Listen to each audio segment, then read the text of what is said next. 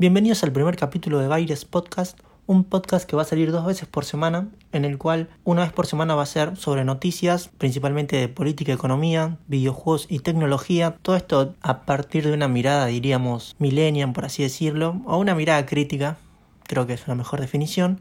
Y el segundo podcast semanal va a ser más que nada como una charla de café sobre algunos temas seleccionados. Bueno, en este primer podcast de noticias, el primer tema que vamos a debatir es el debate presidencial, creo que es el tema más importante de la semana, que se dio el domingo pasado, que en sí desde mi punto de vista no fue un debate, para nada fue un debate, fue más que nada distintos candidatos a presidente dando sus ideas sobre cuatro temas en sí, nada más, criticándose muy poco unos a otros sin que se respondieran verdaderamente por lo cual no creo que haya cumplido con la premisa de ser un debate.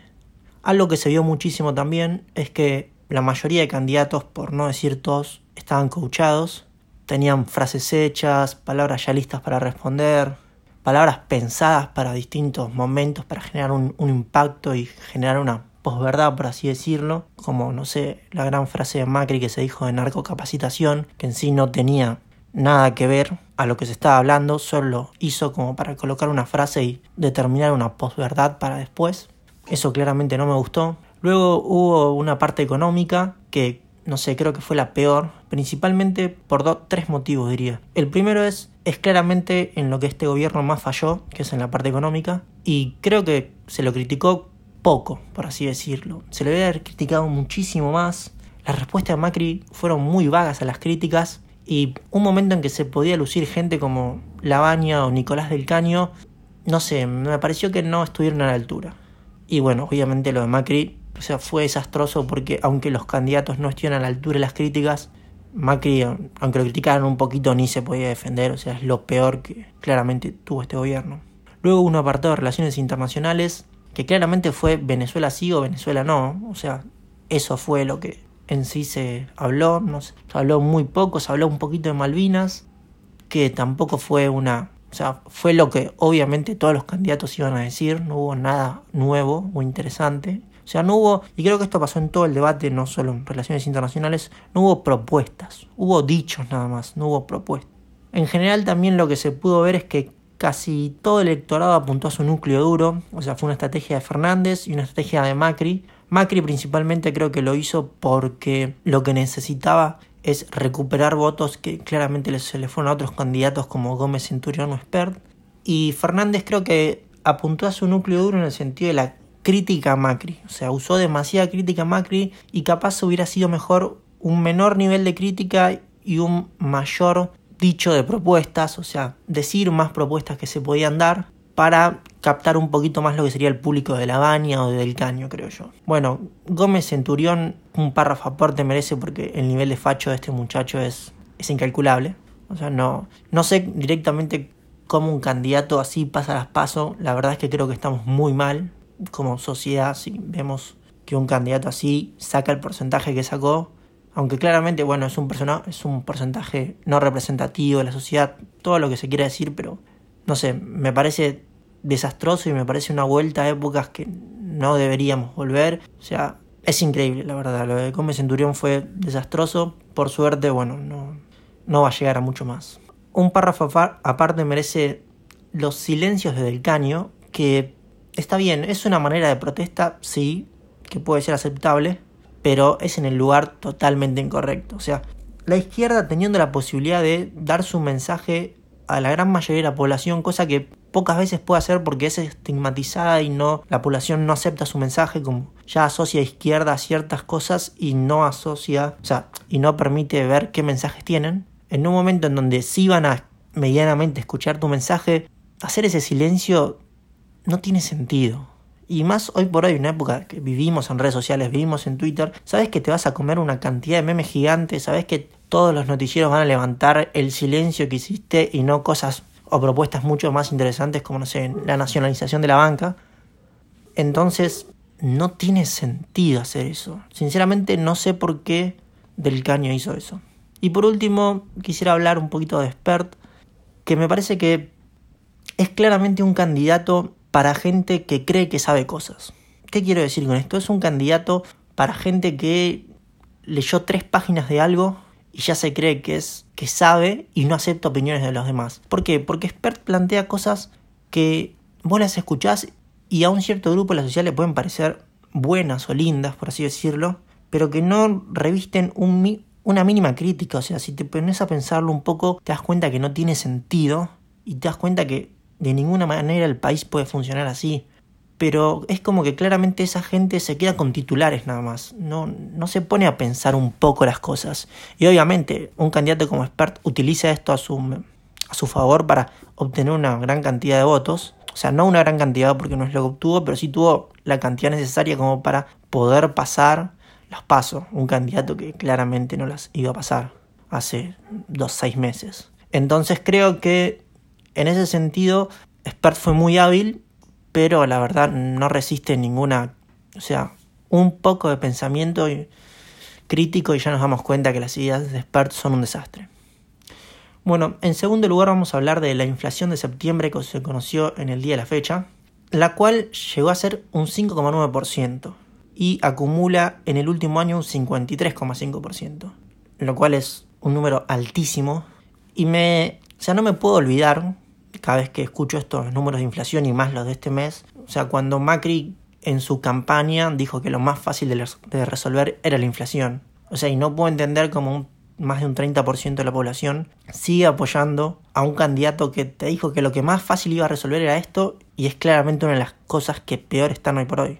Entonces, no sé, de por sí eso me parece increíble. Obviamente en la inflación de septiembre tiene mucho que ver el salto del dólar luego de las pasos que es lo principal, pero hay dos cosas que no nos tenemos que olvidar y son muy importantes, y es que tanto una gran parte de las tarifas como las naftas tuvieron un aumento luego de la medición. Entonces, octubre va a seguir siendo alta la inflación, porque, como sabemos, las tarifas y naftas tienen un efecto directo sobre los precios de los demás ah, bienes. Entonces, no, o sea, se viene planteando ya hace varias semanas que la inflación de septiembre va a ser como la más alta, sí, pero la de octubre va a estar cerca. Entonces hay que tener cuidado. Y claramente esto ya se está pudiendo ver por ciertos desfasajes que hay entre dólar oficial y dólar bolsa y dólar blue también. O sea, entonces hay que tener cuidado con eso y hay que seguir bien de cerca el tema de la inflación. Un tema que también sobre política que está sucediendo esta semana es que se está realizando el coloquio de IDEA. Ustedes se preguntarán qué carajo es IDEA. Bueno, IDEA es, según Internet, la Institución para el Desarrollo Empresarial de la Argentina. En sí es un instituto, no medio tránfuga, donde, como bien se dice, se hacen investigaciones y se estudia para el desarrollo de la empresa de la Argentina. Y esto es lo que quiero apuntar. O sea, este coloquio se está realizando en Mar del Plata lo, creo que lo abrió María Eugenia Vidal, si no me equivoco. Pero lo que es bastante interesante es, primero, quienes participan. Participan en general CEOs de empresas multinacionales. Son varios de los exponentes, los cuales principalmente tienen una visión muy alejada de personas como vos y como, como yo. O sea, no tiene nada que ver su vida la que vivimos nosotros. Y es muy interesante ver quiénes auspician y participan de este coloquio. Para nombrar algunas de las empresas podemos ver IBM, Latam, Philips, SAP, Bain, Shell, Visa, Telefónica, Telecom, Singenta, Santander, Microsoft, Oracle. O sea, que alguien me explique acá dónde está la empresa argentina. O sea, son todas empresas gigantes multinacionales que claramente remiten divisas a otros países, ninguna las deja acá. Entonces, o sea, no entiendo de ninguna manera cómo podemos hablar de un instituto para el desarrollo empresarial de la Argentina, donde las principales empresas que participan son extranjeras. O sea, no tiene sentido. Además, claramente participan y plantean estas empresas extranjeras soluciones no para, a ver, una Argentina con más, no digo igualitaria, sino voy a decir una Argentina con más desarrollo empresarial, sino una Argentina con mejores condiciones para un desarrollo empresarial pero extranjero, porque vemos que las empresas son extranjeras y claramente esto es algo que hay que entender y la gente en general no sé por qué no lo entiende, es a una empresa lo único que le interesa es aumentar sus beneficios, porque esa es la base de toda sociedad anónima, para que luego sean repartidos en dividendos. Entonces no podemos creer que una empresa no va a invertir en la Argentina y quiere que mejoren el sector productivo. No, o sea, la empresa va a querer todo lo posible para que se le cobren menos impuestos, para que pueda remitir sus divisas lo más rápido posible, para explotar más a los trabajadores que tiene. O sea, entonces no tiene ningún sentido creer que estas empresas de origen extranjero van a venir acá a hacer beneficencia, por así decirlo. Entonces, no, sinceramente, sí, a ver, hay que tener en cuenta que vivimos desgraciadamente en un capitalismo extremo globalizado, el cual va a tener grandes grupos económicos de estas empresas si ibas a tener que negociar con ellos. Ahora que estas empresas creer que van a querer desarrollar un grupo empresario argentino, ya eso no me lo creo, o sea, directamente. Entonces la verdad que, no sé, me pareció una noticia bastante interesante plantear para, para ver este contraste que hay entre decir que es un instituto para el desarrollo empresarial de la Argentina y luego vemos que en realidad no, es, no hay ninguna empresa argentina. La cuarta noticia que voy a traer es una noticia un poco zaraza, por así decirlo, pero que refleja algunas cosas bastante interesantes. Y es que en la última semana se dio a conocer que en el Chaco carnearon a una vaca valuada en 500 mil pesos. Lo cual me lleva a pensar cómo carajo una vaca vale tanta guita. O sea, porque 500 mil pesos es mucha plata para una vaca. Y bueno, averiguando un poco, vi que lo que sucede es que las vacas atrás tienen una genética muy importante, un pedigree, diríamos, como tienen los perros, pero que es muy importante y hay toda una industria genética detrás de las vacas y de su pedigree lo cual yo la verdad desconocía y lo cual me hace un poco pensar que, o sea, termina siendo más cara la mano de obra en forma genética que el producto vaca en sí. Y bueno, yendo a lo segundo interesante de esta noticia, es que la vaca fue carneada, o sea, la mataron y la despostaron. No es que fue secuestrada ni la robaron, por lo cual a mí me genera dos casos posibles de por qué sucedió esto. En primer lugar, fue un ajuste, de cuentas entre distintos productores, porque teóricamente la vaca iba a tener cría dentro de poco, o sea, entonces, o sea, el productor iba a tener como beneficios por esas crías que iba a poder vender, y como quisieron evitar eso. O verdaderamente fue gente, podemos, muy necesitada que pasó el cerco y vieron una vaca y la mataron para comer. O sea, y de casualidad, bueno, era esta vaca.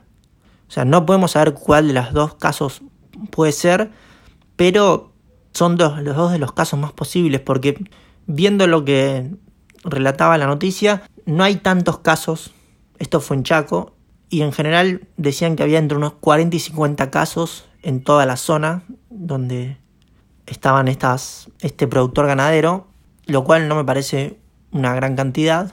Otra cosa que también relataban es que los números de el robo de ganado había bajado y venía bajando en estos últimos años. Así que yo lo veo más como un caso aislado, pero la verdad muy interesante. O sea, porque primero y principal por obviamente el valor de la vaca y segundo por estos dos posibles casos.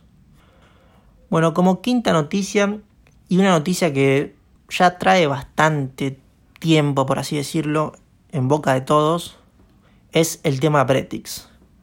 Porque según lo que se dijo esta última semana, el Reino Unido y la Unión Europea alcanzarían un posible acuerdo que todavía no fue aprobado por la Cámara de los Comunes en el Reino Unido para la, por fin, salida del Reino Unido de la Comunidad Europea. Esto ya lleva varios años, si no me equivoco desde 2016, que están verdaderamente sucedió la votación y en realidad viene de antes, creo que 2012, cuando fueron las primeras ideas del Bretix. Entonces, como vemos, es algo que ya casi lleva siete años desde su primer inicio, su gen de la idea, y es obviamente algo que le conviene al Reino Unido porque, como ya sabemos, Francia y Alemania son los que verdaderamente manejan la Unión Europea y los que tienen los mejores acuerdos, y Reino Unido se veía claramente damnificado. Además que Reino Unido no aceptó la moneda y como que entró en la Unión Europea pero no totalmente, entonces como que nunca fue total el ingreso del Reino Unido a la Unión Europea y creo que la salida va a beneficiar al Reino Unido, pero sí verdaderamente es complicado plantearlo. Obviamente es un tema interesante, pero que no sé, no estoy seguro todavía de que esté por terminado porque ya varias veces se dijo que estaban por aprobarlo y nunca lo terminaron de aprobar. El último tema de economía que vamos a hablar en el podcast de esa semana es que el FMI va a renegociar la deuda con el próximo presidente. ¿Qué quiere decir esto? Esta semana, como bien sabemos, se cambió la presidencia del FMI y entre los anuncios que dijeron fue que el acuerdo stand-by que tiene la Argentina con el Fondo Monetario Internacional de 57 mil millones de dólares, si escucharon bien la cifra, 57 mil millones de dólares, no se va a terminar hasta que se vean con el próximo presidente las políticas monetarias que se vaya a aplicar. Y el plan económico, que claramente va a ser más que económicos, van a haber un plan económico, social, de desarrollo. El FMI, cuando se mete en la política de un país, se mete en todo, por así decirlo. ¿Cuáles son las principales consecuencias de esto? Primero, que el FMI está viendo que lo más probable es que Macri no gane, lo cual, bueno, es algo bastante lógico después del resultado de las PASO, pero vemos que desde un punto de vista internacional también esto es como una pérdida de apoyo para el presidente. Después, otro problema que también trae esto es que este acuerdo que supuestamente en principio iba a ser para mediados de septiembre, luego se pateó y se siguió pateando y se siguió pateando, es un problema en cuanto no solo a ingreso de dólares, sino a expectativas que generan en la City. Y bueno, eso hace que el riesgo país suba como vimos que subió, que los la diferencia entre dólar oficial y dólar bolsa y dólar futuro se entra a desplazar demasiado. Entonces, como vemos, esto va a afectar claramente en la mayoría de variables económicas de la Argentina. No sé verdaderamente cómo va a ser la renegociación con el próximo presidente, si es que los resultados se dan y gana Alberto Fernández. Ya él dijo que iba a renegociar con el fondo, pero desde otra perspectiva. Vamos a ver cómo toma esto el Fondo Monetario, porque algo que hay que tener muy en cuenta es que, o sea, es nuestro principal acreedor el Fondo Monetario y es un poco complicado, o sea, en general cuando con tu principal acreedor no puedes arreglar demasiado fácil porque te defoltean directamente. Así que bueno, vamos a ver cómo sucede eso. No creo que el Fondo Monetario igual quiera un default para la Argentina, pero sí va a intentar imponer condiciones que creo que son claramente distintas a las que quiere Alberto Fernández. Bueno, y dejando atrás ya todos los temas de política y economía, vamos a pasar a una noticia bastante importante relacionada con el mundo de los videojuegos de esta semana es que ya tenemos fecha de lanzamiento para Google Stadia, el servicio de transmisión de juegos, podríamos decir de streaming de juegos, se va a estrenar el 19 de noviembre, pero solo se va a estrenar con su último Chromecast que fue lanzado en la keynote de Google y con los Pixel 4, o sea, la última versión, el 4 y el 4 XL. Recién en el año 2020, o sea, el próximo año, van a llegar el servicio streaming para navegador. Sobre Google Stadia voy a hablar mucho más en el próximo podcast, hablando sobre cómo está cambiando el modelo de negocio de los consumos de videojuegos, pero es interesante sí ver varios datos de este nuevo servicio que va a salir, que es que su versión premium va a costar 10 dólares, va a ofrecer streaming en 4K, HDR y sonido 5.1. Eso sí, la conexión que vas a tener no creo que nadie en Argentina tenga una conexión para bancar esto. Así que, no sé, en Argentina seguramente nos vamos a tener que conformar con 1080p si es que llega. El servicio gratuito que va a ser el de 1080p va a salir recién también en 2020. Y lo que creo que también tenemos que aclarar principalmente es que esta forma de negocio es muy diferente a lo que pensamos que iba a ser en un principio. Pensamos que iba a ser como un Xbox Game Pass y no, o sea, vamos a tener que comprar el juego en su valor completo y además de comprar el juego vas a tener que poner 10 dólares todos los meses para poder jugarlo en casi cualquier dispositivo. No sé qué tanto futuro tiene comparándolo con servicios como Game Pass o el de eSports, pero bueno, sí va, vamos a tener que esperar que llegue y probarlo para decidir. Igual sobre esto voy a hablar mucho más en el próximo podcast. Luego vamos a repasar un poco lanzamientos de esta semana de videojuegos. Creo que el que se lleva todos los premios, y desgraciadamente porque esto denota que la semana no hubo grandes videojuegos que se lanzaron, es The Witcher 3 con support para Nintendo Switch, lo cual desde mi punto de vista eso es algo increíble, que hayan podido hacer un port de semejante juego para esa consola, que las características técnicas que tienen no son las más altas, por así decirlo. Es un gran juego, yo lo jugué bastante, no lo gané, ya no lo terminé, y además de que hay un montón de expansiones, pero es un buen juego con muchísimo mundo abierto por recorrer, misiones secundarias. La verdad, o sea, todos conocemos a The Witcher 3, no hace falta aclarar nada. Y creo que llevarle una versión algo portable con el Nintendo Switch va a ser bastante bueno y claramente van a vender muchos. Lo que sí no me imagino es la cantidad de batería que va a consumir ese juego. Así que, no sé, mejor que lo jueguen en su casa conectado a la tele porque si no te va a comer la batería. Otro de los videojuegos que salió, que también salió para Switch, para PC y bueno, varias plataformas más como PlayStation 4, fue Doraemon, Story of the Seasons. A ver, este juego en sí yo creo que gana mucho porque trae los personajes de la serie japonesa Doraemon, una gran serie de los 90, siempre recuerdo verla por Magic. A mí me gustaba mucho, igual es una serie que creo que en Argentina no pegó mucho, sí en otros países de Latinoamérica. En sí, yo creo que el juego gana mucho por los personajes, pero en sí por la jugabilidad no tanto porque tiene una pinta de aventura mezclado con gestión de granja, lo cual no, no, es un juego que la verdad a mí me guste mucho, ese tipo de juegos. Es un combo medio raro además, pero obviamente ventas va a tener porque vos metés una serie ah, tan famosa como esa y vas a vender. Y además lo que también creo es que está pensado más para un mercado japonés o asiático donde las series pegaron mucho más que acá y donde ese tipo de juegos pega mucho más que acá.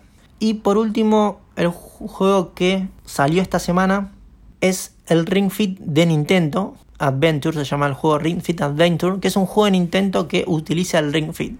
Yo no puedo entender cómo Nintendo sigue apostando por estas cosas luego de lo que le pasó con la Nintendo Wii, en la cual apostaron por este tipo de juegos y fue para atrás, la verdad. O sea, ¿qué es este juego? Nintendo Ring Fit Adventure. Es un juego que en sí es como una aventura en la que usas el accesorio de Nintendo que sirve para hacer... ¿Cómo explicarlo? A ver, es como un aro que tiene, que detecta la presión que vos haces a partir de los controles de la Nintendo Switch y en el cual puedes ejercer fuerza, puedes hacer tensión. Es como, como ir al gimnasio, por así decirlo, porque también te puedes colocar uno en la pierna y puedes como correr. O sea, estas cosas no van. O sea, la gente que hace deportes y le gustan los deportes, no sé, va a un gimnasio o a una pista a correr no va a querer jugar un juego. Mismo la gente que está jugando un juego no tiene ganas en ese momento de hacer deporte. Entonces, no sé, sinceramente no le veo ningún futuro a este juego. Nintendo apostó muchísimas veces por esto, ya desde la Wii, pero no sé, no, para mí me parece algo sin sentido. Y pasando a la última noticia de videojuegos de esta semana, se acaban de anunciar los requisitos mínimos y recomendados del Red Red Redemption 2 que va a salir para PC. La verdad que me sorprendieron, porque son requisitos bastante, los mínimos son bastante acotados. Pide un Intel i5, 8 GB de memoria RAM, una GeForce 770 o una Radeon 280. Lo que sí pide 150 GB de espacio de disco duro. Si escucharon bien, 150 GB. Yo no sé cómo voy a hacer porque de por sí tengo discos de 128 GB SSD, o sea, no me entra en ninguno de los dos. Voy a tener que montar un disco no de estado sólido, sino un disco común de 2 teras que tengo por ahí tirado, solo para instalar este juego. Y por lo que vemos, los requisitos mínimos o sea, los tiene casi cualquiera hoy por hoy. Una PC gamer baja. Los requisitos recomendados son un i7, 12 GB de RAM y ya pasamos a una 1060 o una 480 de Radeon. Y obviamente 150 GB de disco duro. La verdad creo que es un gran porteo. Para PC no está pidiendo demasiados recursos y es un extremadamente gran juego. Obviamente cuando salga vamos a hacer un análisis del mismo y ver cómo con estos requisitos recomendados se mueve el juego. Pasando ahora a las noticias de tecnología, vamos a hablar sobre la salida del Pixel 4, el cual salió esta semana, que es el buque insignia, podríamos decir, de Google. Y la verdad que me desilusionó un poco, porque es un teléfono que va a competir claramente contra el último iPhone. De por sí, lo primero que no me gusta es el diseño que tiene en la parte trasera. ¿Por qué no me gusta? Porque es una copia de un iPhone. O sea, sinceramente, agarraron los render, los primeros render que hubo del último iPhone el iPhone 11 y dijeron, queremos hacer un teléfono así. Y lo hicieron. Y la verdad que yo creo que es un error porque iPhone algo que tiene muy fuerte es el diseño y materiales con lo que está construido el teléfono. Entonces, si vos agarras y vos querés hacer un teléfono parecido, siempre uno te van a comparar con el iPhone y vas a salir perdiendo, perdiendo en ese sentido. Entonces, la verdad no me gustó para nada. Luego, el diseño delantero apuestan por algo que no sé, la industria lo dejó un poco de lado, que es bordes más gruesos porque para evitar usar el notch utilizaron bordes bastante gruesos que obviamente por un lado se entiende porque tiene una nueva tecnología que ahora vamos a hablar, la cual necesitaban un borde grande, por así decirlo, pero no sé, me parece un diseño un poco viejo en lo que se refiere a los marcos de pantalla. La tecnología que incorporan es el radar, en la parte de arriba en vez de un notch, tiene un borde bastante grueso en donde se incorpora este radar que permite realizar acciones sin tocar el teléfono, como pausar videos o música, cambiar música, para alarmas, etc. La verdad, no es una tecnología que me parezca que está bien aplicada en un teléfono. ¿Por qué quiero decir esto? Porque la mayoría de veces vas a poder tocar la pantalla. A ver, pocas veces va a suceder eso de que lo quieras realmente usar. Sí lo veo mucho más útil en un, tele, en un televisor, por ejemplo, donde mueva la mano y me cambie de canal o haga un gesto para cambiar la entrada del televisor. Eso me parece muchísimo más útil y creo que es algo que se debería incorporar en los televisores. Pero mm, para un teléfono, no sé, no lo veo tan bien. Por otro lado, lo que sí veo positivo es la incorporación de una pantalla con tasa de refresco a 90 Hz, lo cual es algo muy bueno y creo que obliga a la competencia allá a colocar como mínimo pantallas de 90 Hz. Ojalá lleguen a los 120 Hz que en realidad ya hay algunos teléfonos, pero bueno, la mayoría se siguen quedando en 60 Hz y se nota muchísimo, la fluidez del sistema cambia completamente y es, yo creo que ahí sí es como una, una apretada iPhone por no tener estos 90 Hz. Y otro punto también muy fuerte del teléfono es que apuestan muchísimo, como también hizo iPhone, a la fotografía computacional y el Machine Learning para todo esto. Y la verdad mostraron unas fotos increíbles, mostraron por ejemplo que se puede trabajar directamente en la aplicación sobre la exposición de blancos por un lado y de sombras, o sea, de luces y sombras para hacer fotos, la verdad, muy buenas. Y por último, algo que sí quiero destacar es que la batería del Pixel 4 común, no el XL, el común, me parece que se queda corta. Así que no sé, a ver, es un teléfono para recomendar. En general los Pixel siempre son para recomendar como grandes teléfonos. Yo sí o sí iría por el XL, pero creo que le faltó un poco. Pasando a la siguiente noticia, algo bastante interesante que más que nada va a impactar en un futuro, pero siendo un buen precedente en la industria de la tecnología, es que la empresa Xiaomi, conocida por hacer cualquier cosa, desde teléfonos hasta balanzas, apuesta por el mundo de los monitores gamer. O sea, recientemente han sacado, solo para China, eso sí, un monitor, en sí son dos, pero el gamer es uno que es el monitor de 34 pulgadas ultra wide con la gran tasa de refresco de 144 Hz, que en sí es un panel fabricado por Samsung que no llega a ser 4K, pero que tiene una gran resolución que es 3440 x 1440 y su relación de aspecto es 21.9 y obviamente es un panel curvo. Tiene un tiempo de respuesta de 4 milisegundos y un brillo de 300 nits, los cuales está bastante bien y como conectividad tiene dos puertos HMI y un DisplayPort. Todo esto por 320 euros. Ahora lo interesante de todo esto es que varias empresas chinas ya se están poniendo bastante fuertes en lo que es el tema monitores y más que nada monitores gamer. Y es algo bueno porque obviamente hoy por hoy salen en China y no van a llegar acá ni en un mes ni en tres meses ni en un año. Pero en dos años va a haber una gran oferta de monitores de estas, podríamos llamarlos segundas marcas, que van a tener bastante calidad y van a forzar a bajar un poco el precio del segmento monitores que creo para mí que hoy por hoy es carísimo. No sé, en la Argentina es una locura lo que vale un monitor. Y por último, una noticia que quiero traer de un proyecto más que nada. Es un proyecto muy interesante que se viene trabajando hace bastante, pero que estas últimas semanas tuvo un poco más de repercusión en los medios, que es un proyecto open source de hardware, si escucharon bien, de hardware, algo que en, general no sucede, que está basado en Arduino, que es un trackball. Algo que en sí no se ve hace mucho tiempo, en sí primeramente que sea un proyecto open source de hardware, eso no se ve, y muchísimo menos que sea un trackball que se puede imprimir la gran mayoría de sus piezas en 3D. Y está muy bueno porque hay un kit para armarlo, que te venden ya todo impreso y todo, que aproximadamente sale 150 euros.